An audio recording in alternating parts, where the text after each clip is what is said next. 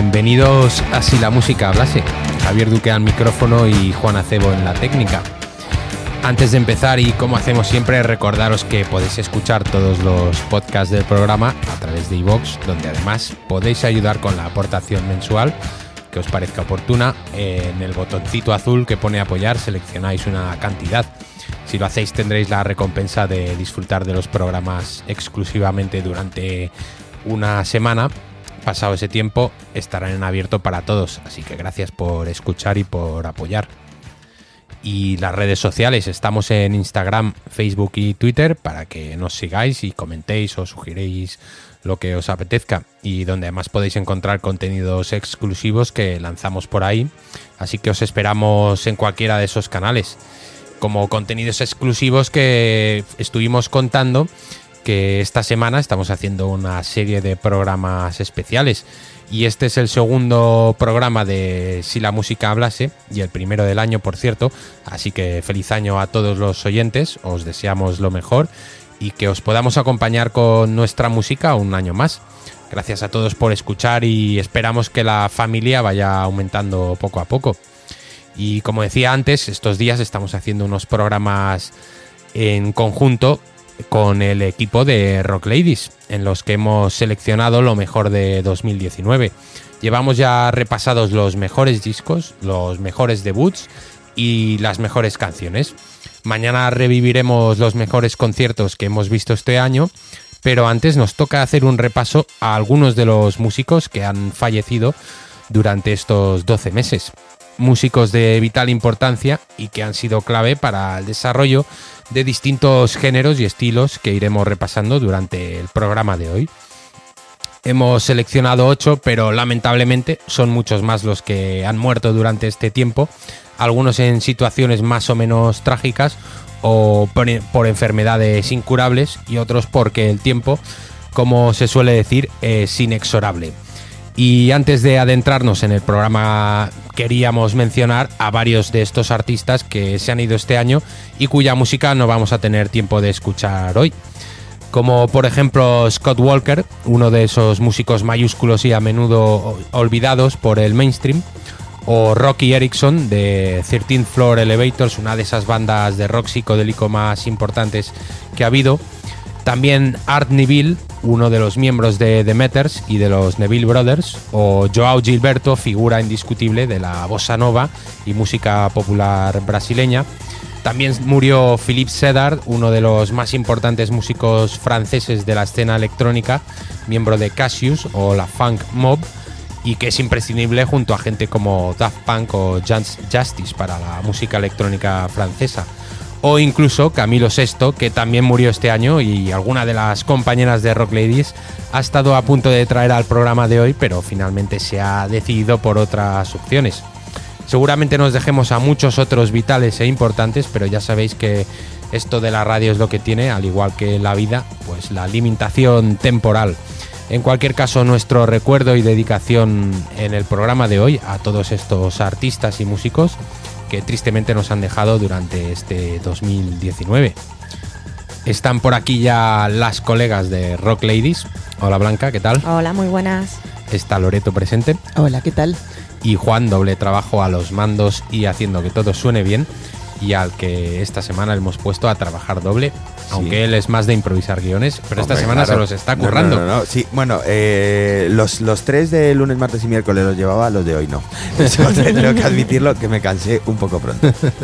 bueno, hoy empieza Blanca con un músico que yo creo que todos asociamos a la película Pulp Fiction, esa gran obra maestra de Quentin Tarantino. Sí, efectivamente, he traído a Dick Dale, que nos dejó el 17 de marzo de este año y que todos conoceréis como pionero de la música surf rock. Eh, también conocido por su grupo de Ventures, y así como líder de su propia banda, Dick Dale and the Deltons. Eh, bueno, no me quería repetir mucho, pero ya que estamos con estos recordatorios de lo mejor del 2019, pues al final no he podido evitar eh, caer en temas que ya habíamos puesto. Y como no, voy a traer este Miser Lou del que hablas, eh, tan famosísimo de la película Pulp Fiction. Es eh, una canción que pertenece a su primer álbum, el Surfer's Choice de 1962 y que, bueno, me parece un comienzo apoteósico.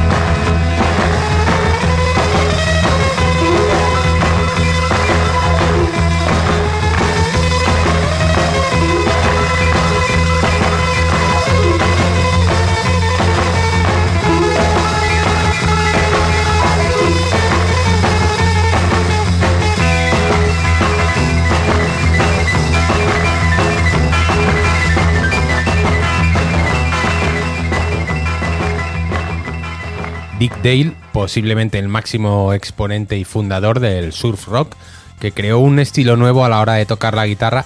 No sé si Juan, que además de ser el que está en la técnica siempre, también es músico profesional y está de acuerdo en que es una manera distinta de tocar, ¿no? No sé si hay alguna particularidad en concreto para tocar así la guitarra. Sí, es, es- sí, es que es un rollo como muy, muy veraniego, muy fresco. Y sí que es verdad que emplean, hay unas típicas guitarras una- que, que se asocian mucho con el sonido surf, que eran las que utilizaba Dick Dale. Y, y sí, la verdad es que es bastante novedoso esa forma de tocar en, en su momento, claro, no ahora. A mí me gustaría desmentirme a mí misma porque yo eh, sabía que era un guitarrista zurdo y pensaba que tenía las cuerdas colocadas del revés como Jimi Hendrix y esto lo dije en Rock Ladies y no. Tenía, tenía dinero para comprarse guitarras de zurdos, ¿no? Eh, no, realmente, eh, pues creo eh, que, que hacía lo contrario que Jimi Hendrix, o sea, que, que que tocaba ponía la la, guitarra. la guitarra al revés. La guitarra hacía- normal. Ah, vale, vale, que era zurdo y tocaba normal. Sí, sí. Tía, pues cómo hubiera tocado si lo hubiera cogido bien. Pero de todos modos, ¿hay alguna particularidad a la hora de. de- mm, porque, claro, no, no rasgas las cuerdas en un acorde, sino que parece como que las está, está punzando la cuerda constantemente. Sí, ¿no? eh, sí, no, bueno, hacía un poco de todo. En este tema, en- particularmente, sí, lo que está haciendo es como, como tocar una mandolina, ¿no? está, está haciendo púas y contrapúas muy rápido y eso crea, pues eso, genera un sonido como, como muy constante y él luego va cambiando las notas. Es eso, pues eso, rollo mandolina. Bueno, pues guitarrista zurdo, por cierto, curioso que muchos de los grandes o pioneros son sí, zurdos. sí, ¿eh? muchos de ellos son zurdos. Ah, bueno, ahora que dices eso, eh, claro, suena como una mandolina porque creo que era un tema griego, ¿no? Y estaba Sí. basado en, en un, en un tema griego. Interesante. Bueno, y seguimos ahora y me toca a mí y continúo con otro de los pioneros, que en este caso es del sonido Nueva Orleans y la mezcla criolla y folclórica de esa ciudad tan festiva y con tanto color. Porque en junio murió el Dr. John, un músico que representaba precisamente todo lo que conocemos de esa ciudad. Mezclaba el jazz, el soul, el funky y los ritmos afrolatinos y caribeños y con el blues y el rock, conceptos que siempre están ligados a Nueva Orleans como la psicodelia, el vudú, el gambo o incluso el cajún. Es, fue una referencia para muchos músicos, pero que sin embargo y curiosamente nunca consiguió colocar un número uno en las listas. Su mayor éxito fue Right Place, Wrong Time, el sitio adecuado en el momento equivocado, que es la canción que he traído para recordar al Dr. John en un día como hoy.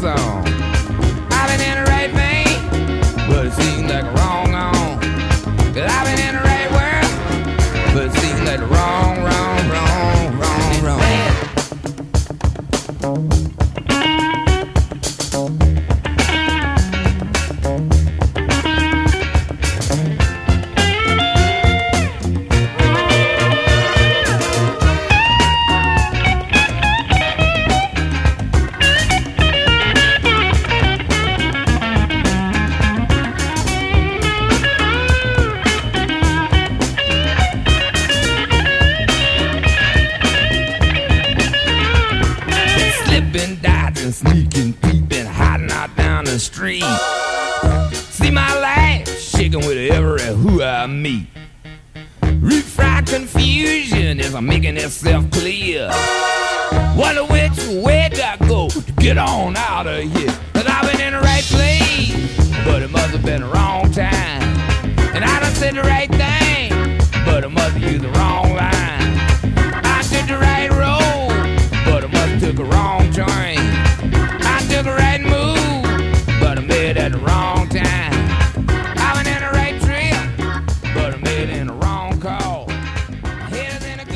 Junto a otros míticos del sonido Nueva Orleans y también ya tristemente fallecidos como el profesor Longhair o Allen Toussaint, el Dr. John fue uno de los pioneros de un estilo único y que solamente se puede identificar con la ciudad sureña del estado de Luisiana.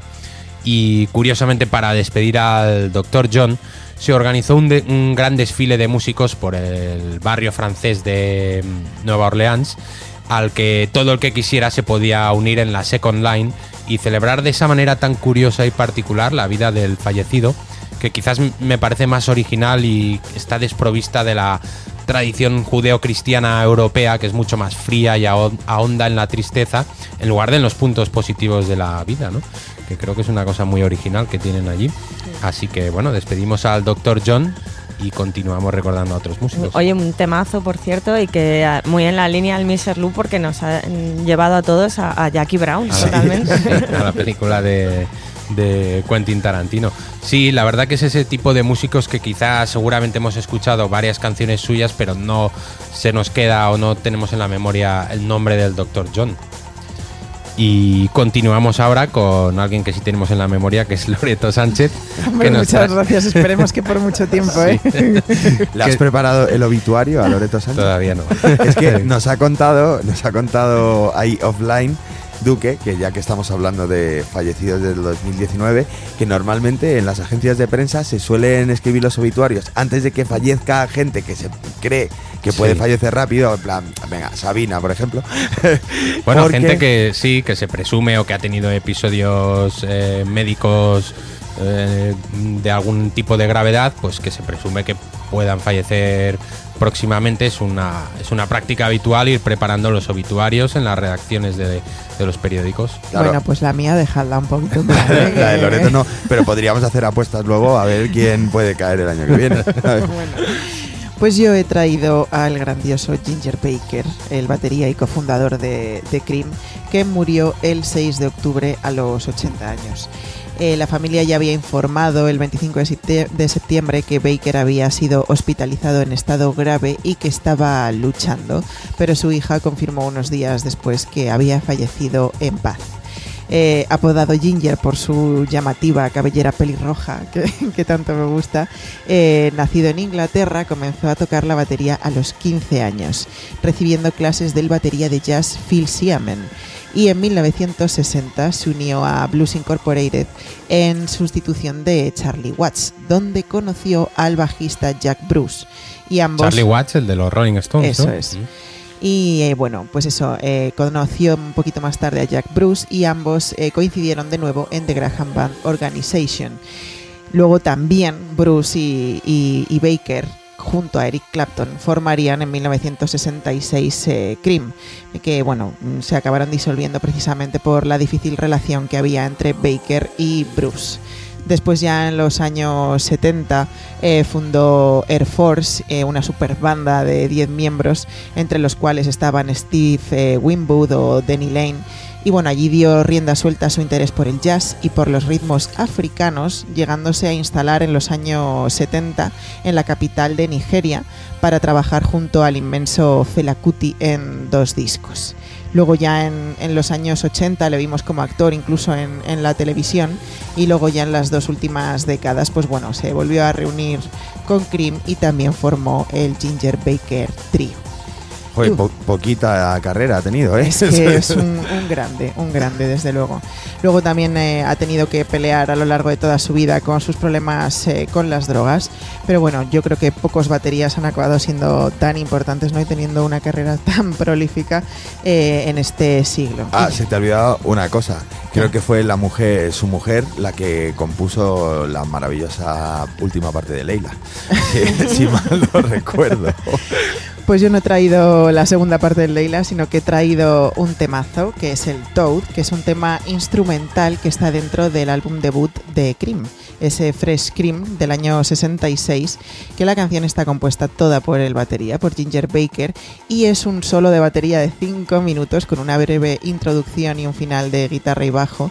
Y bueno, pues... Al eh, más por estilo Moby Dick de Led Zeppelin, claro. Eso es. Y bueno, pues es uno de los primeros solos de batería grabados en la historia del rock y como no, pues en manos de este grande.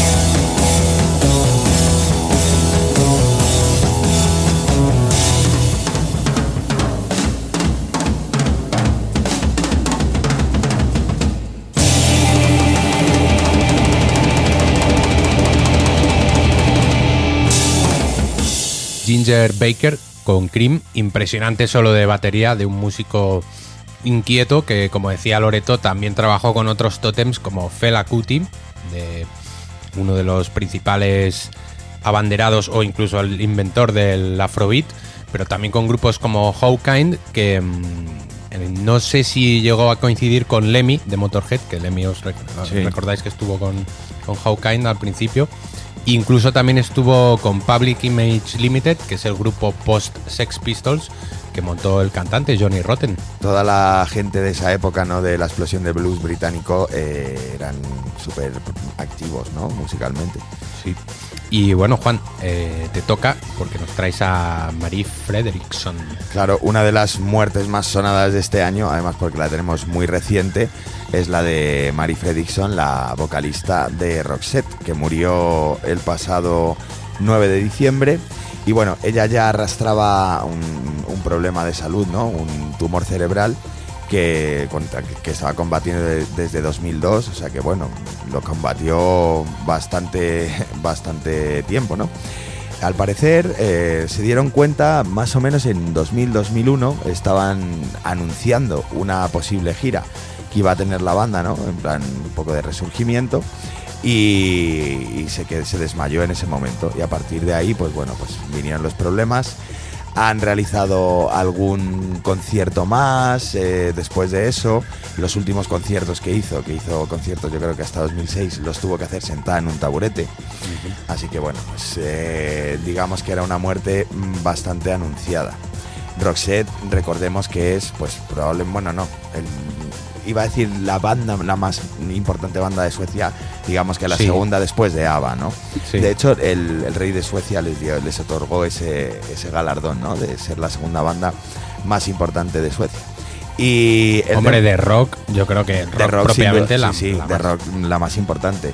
De hecho, bueno, mucha gente pensará que era una banda un poco moñas y tal, porque tenía muchos hits, pero a mí me parece una banda súper auténtica y en ese momento, pues a la altura de lo que había. De hecho, a mí siempre me ha recordado un poco, no sé por qué, a Bon Jovi.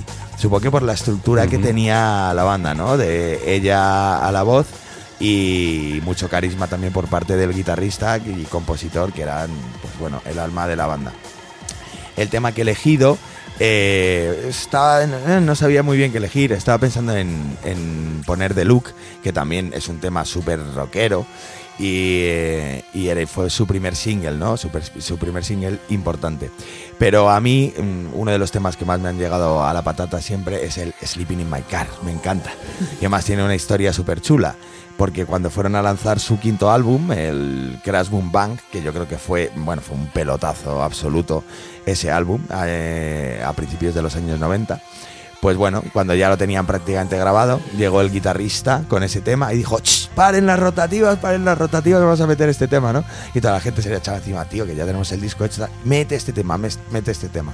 Hasta tal punto que presentaron ese tema como, como single y bueno, fue apoteósico, ¿no? Fue un gran acierto. Empezaron a abrir eh, todos sus conciertos de la gira con ese tema y se ha convertido, pues bueno, en uno de los clásicos más importantes de esta banda y uno de los grandes clásicos del rock.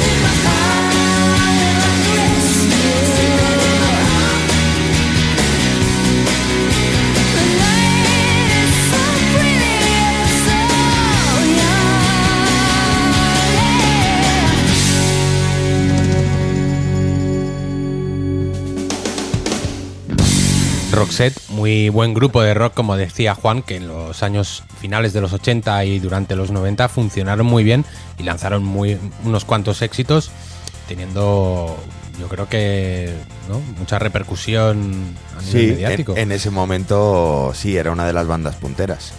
Y bueno, tiempo ahora para la segunda ronda en la que cada uno vamos a elegir a otra figura que nos ha dejado durante este año y empezamos de nuevo con Blanca. Pues sí, y esta vez esta figura probablemente menos conocida de, las que vamos a nombrar hoy, que es eh, el bajista fundador de Liner Skinner, eh, Larry Janstrom, que falleció el 6 de octubre de este año.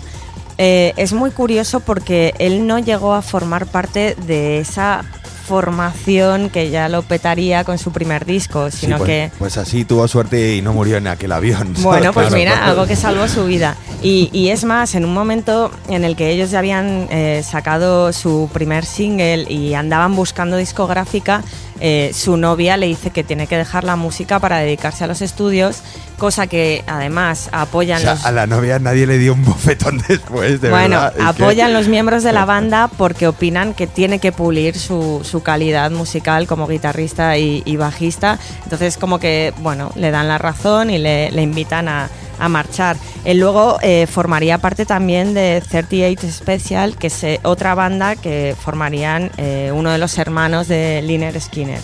Y bueno, y me he quedado con un tema que no aparecía en su discografía oficial porque fue posteriormente reeditado, es el Need All My Friends, que sí que fue compuesto en la formación original cuando Larry Johnstrom estaba todavía en Liner Skinner.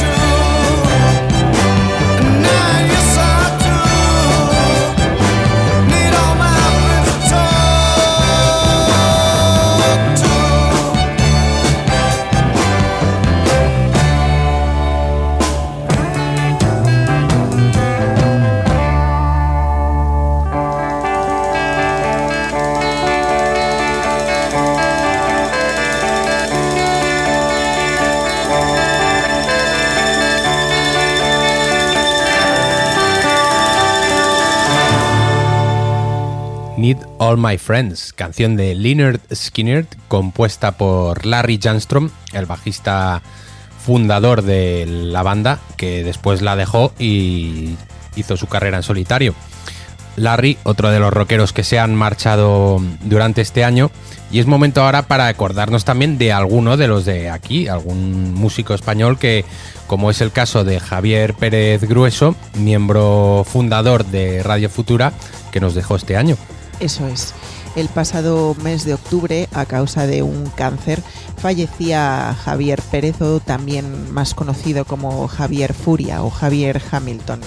Él, como tú has dicho, es el segundo miembro fundador de, la banda eh, y bueno, pues eh, también eh, es el segundo que fallece, porque también falleció Enrique Sierra, que también era el fundador, eh, junto a los hermanos Luis y Santiago Auserón. Eh, bueno, recordemos que Radio Futura es uno de los grupos más influyentes de la historia de la música española, así como una de las bandas eh, más relevantes de la movida madrileña. Si no la que más, ¿no? Yo creo Junto que a Alaska, sí, anda. Eh, nacieron en el año 79, eh, gracias a que Herminio Molero, que era pintor y músico experimental, quiso fundar una orquesta pop de la que surgió la conocida como la Orquesta Futurama, que era el grupo seminal de lo que más tarde sería Radio Futura. De aquel grupo que se disolvió sin grabación alguna, nace una, una agrupación formada por Molero, Molero eh, Luis Auserón y Santiago. Oye, que Tom Morello igual también tocaría con Radio Futura. ¿eh? No lo descartes. No lo- Bueno, y también algunos miembros de, de Caca Deluxe, eh, de ese grupo que tenía Alaska, y como no, eh, nuestro querido eh, Javier Pérez Grueso, que era el corista y el encargado de la percusión electrónica. Y bueno, desde entonces, aunque la formación se reestructuraría, empezaron ya una trayectoria ascendente de éxito que duraría hasta el año 1992 cuando se disolvieron. Y bueno, yo he elegido el clasicazo de la banda, enamorado de la moda juvenil, que, que bueno, yo creo que recuerda muy bien al grupo y, y no sé, nos anima, aunque estemos hablando así de cosas un poquito tristes.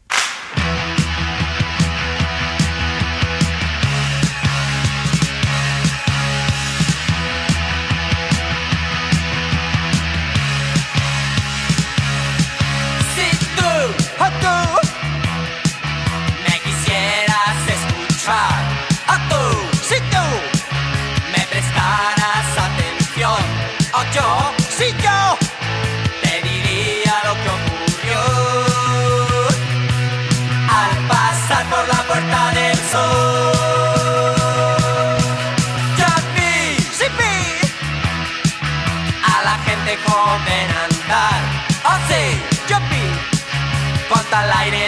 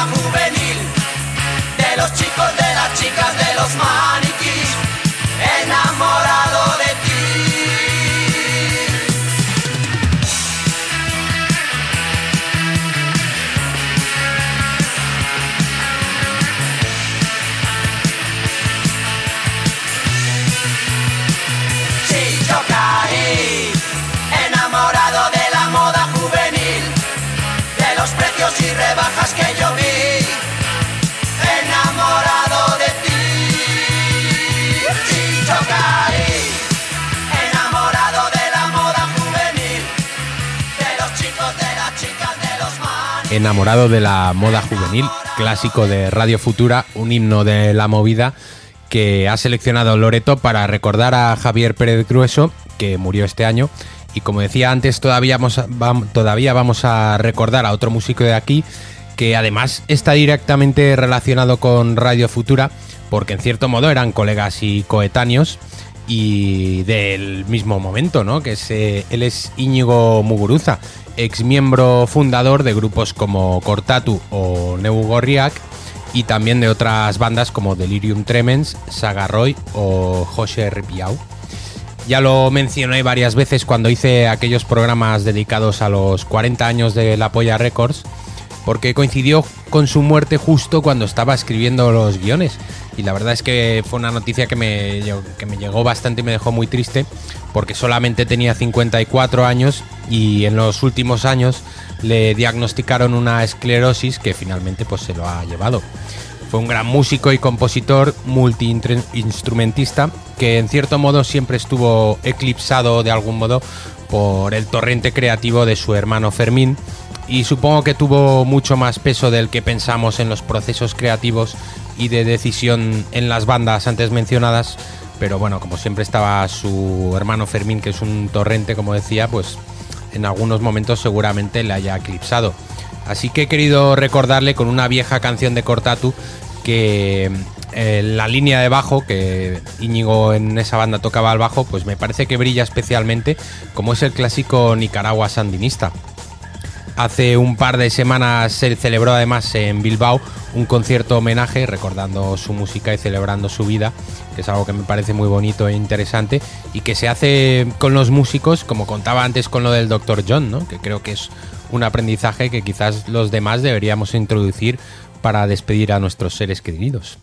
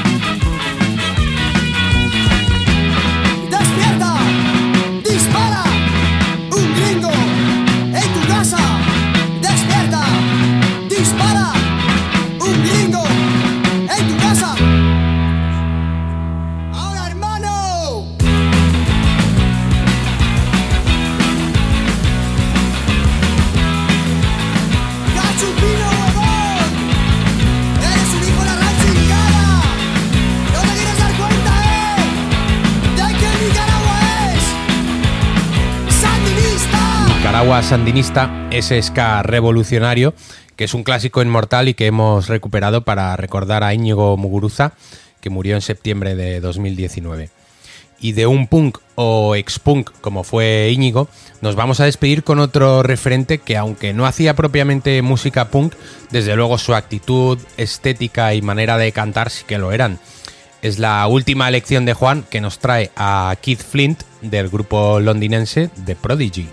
Claro, aprovecho la oportunidad de estar en Si la música hablase para poner música electrónica, que aunque no lo parezca, también he sido gran apasionado de esta música y Loreto me mira muy mal por ello. No me gusta nada.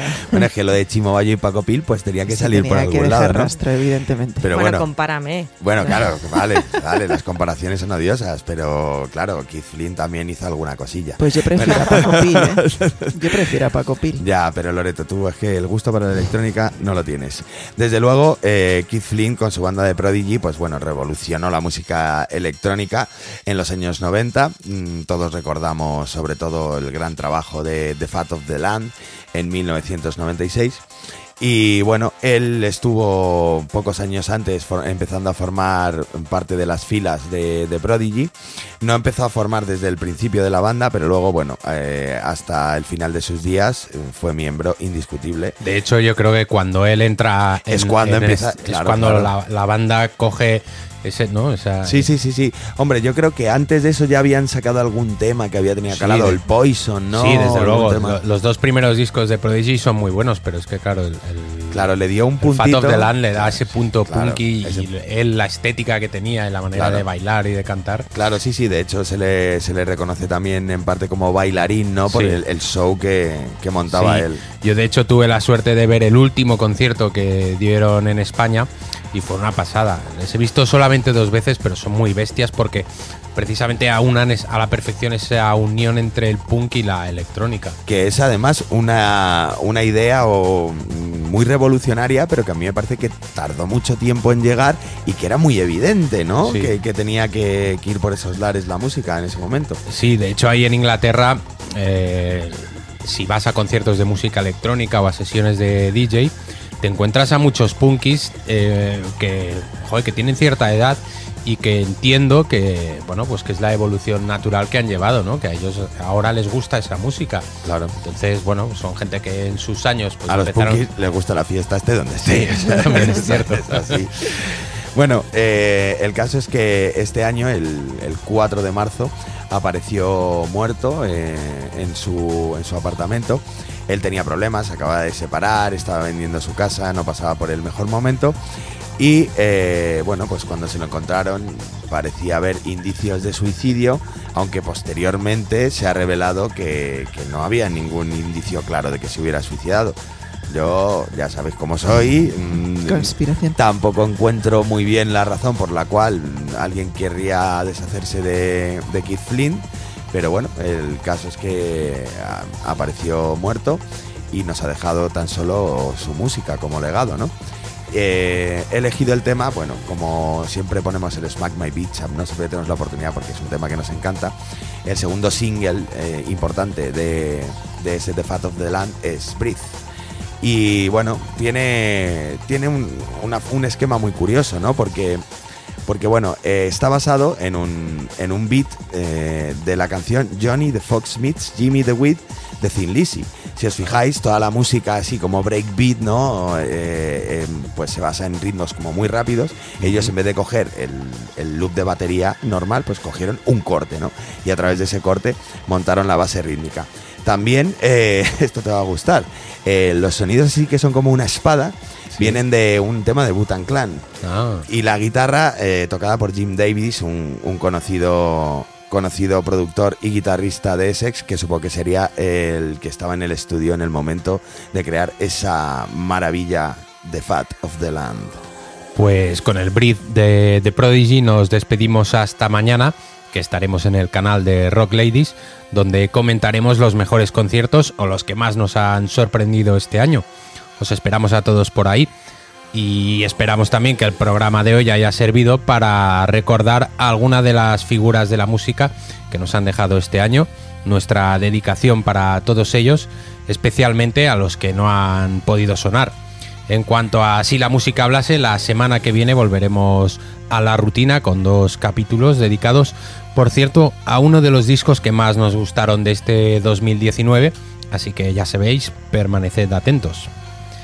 Distinguidos oyentes, señoras y señores, amigos y enemigos, gracias por estar al otro lado y hasta siempre.